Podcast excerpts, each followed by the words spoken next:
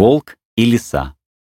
Жили себе дед да баба. Дед говорит бабе, «Ты, баба, пеки пироги, а я запрягу сани да поеду за рыбой». Наловил рыбы и везет домой целый воз. Вот едет он и видит, лисичка свернулась калачиком и лежит на дороге.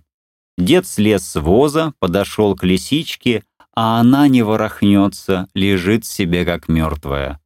«Вот будет подарок жене», — сказал дед, взял лисичку и положил на воз, а сам пошел впереди.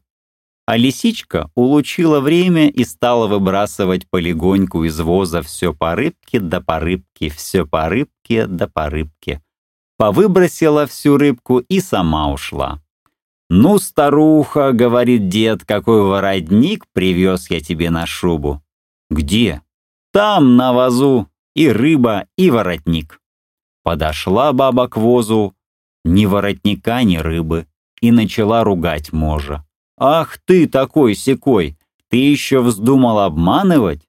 Тут дед смекнул, что лисичка-то была не мертвая. Погоревал, погоревал, да делать-то нечего. А лисичка собрала всю разбросанную рыбу в кучку, уселась на дорогу и кушает себе. Приходит к ней серый волк. «Здравствуй, сестрица». «Здравствуй, братец. Дай мне рыбки. Налови сам, да и кушай. Я не умею». Эко ведь я наловила. Ты, братец, ступай на реку. Опусти хвост в прорубь, сиди да приговаривай. Ловись, рыбка, и мала, и велика. Ловись, рыбка, и мала, и велика. Рыбка к тебе сама на хвост нацепится. Да смотри, сиди подольше, а то не наловишь. Волк и пошел на реку, опустил хвост в прорубь и приговаривает. Ловись, рыбка, мала и велика. Ловись, рыбка, мала и велика. Вслед за ним и лиса явилась. Ходит около волка, да причитывает. Ясни, ясни на небе звезды, мерзни, мерзни, волчий хвост. Что ты, лисичка-сестричка, говоришь? То я тебе помогаю. А сама плутовка поминутно твердит. Мерзни, мерзни, волчий хвост.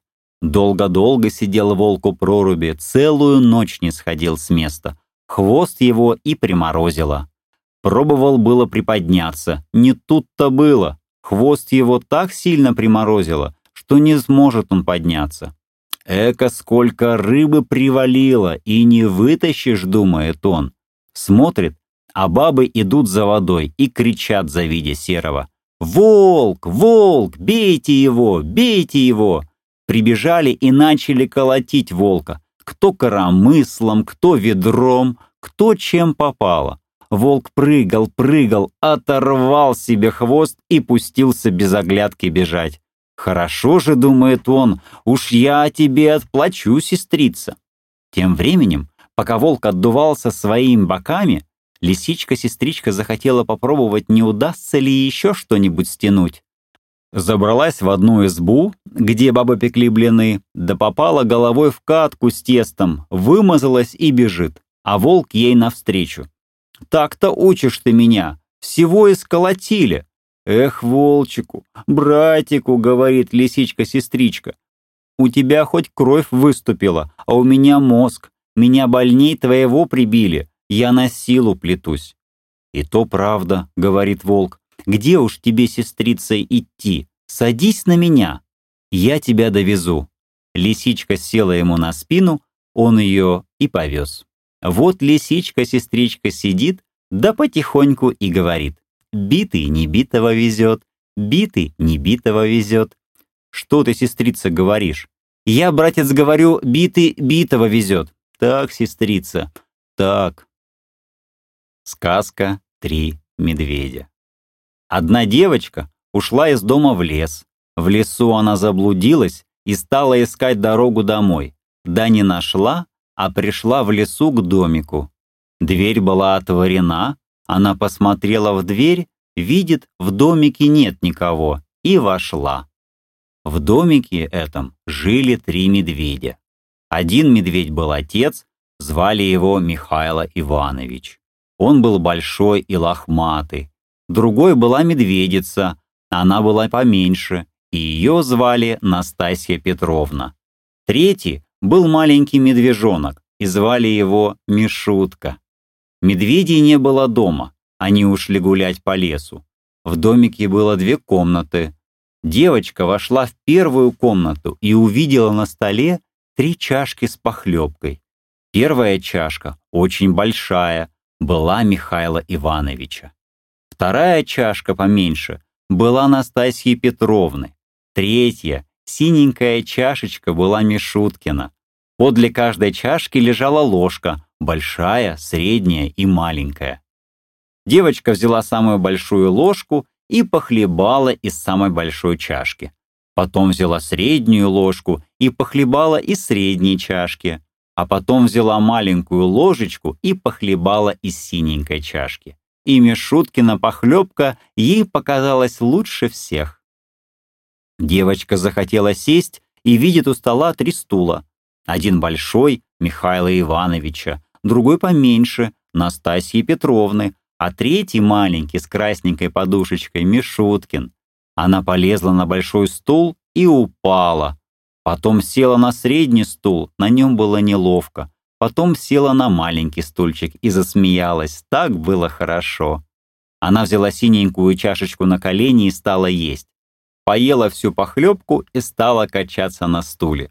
Стульчик проломился, и она упала на пол. Она встала, подняла стульчик и пошла в другую горницу. Там стояло три кровати. Одна большая, Михаила Ивановича, другая средняя, Настасьи Петровны, третья — Мишенькина. Девочка легла в большую, ей было слишком просторно, легла в среднюю, было слишком высоко. Легла в маленькую, кроватка пришлась ей как раз в пору, и она заснула. А медведи пришли домой голодные и захотели обедать. Большой медведь взял чашку, взглянул и заревел страшным голосом. «Кто хлебал в моей чашке?» Настасья Петровна посмотрела на свою чашку и зарычала не так громко. «Кто хлебал в моей чашке?» А Мишутка увидал свою пустую чашку и запищал тоненьким голосом. «Кто хлебал в моей чашке и все выхлебал?» Михаил Иванович взглянул на свой стул и зарычал страшным голосом. «Кто сидел на моем стуле и сдвинул его с места?» Настасья Петровна взглянула на свой стул и зарычала не так громко. «Кто сидел на моем стуле и сдвинул его с места?» Мишутка взглянул на свой сломанный стульчик и пропищал. «Кто сидел на моем стуле и сломал его?» Медведи пришли в другую горницу. «Кто ложился на мою постель и смял ее?» — заревел Михаил Иванович страшным голосом. «Кто ложился на мою постель и смял ее?» — зарычала Анастасия Петровна не так громко. А Мишенька подставил скамеечку, полез в свою кроватку и запищал тонким голосом. «Кто ложился на мою постель?» И вдруг он увидал девочку и завизжал так, как будто его режут. «Вон она! Вот она! Держи! Держи! Ай-яй-яй! Держи!» Он хотел ее укусить, девочка открыла глаза, увидала медведей и бросилась к окну. Оно было открыто, девочка выскочила в окно и убежала. И медведи не догнали ее, а девочка прибежала домой, рассказала все маме, мама ее успокоила, дальше они жили-поживали и добра наживали.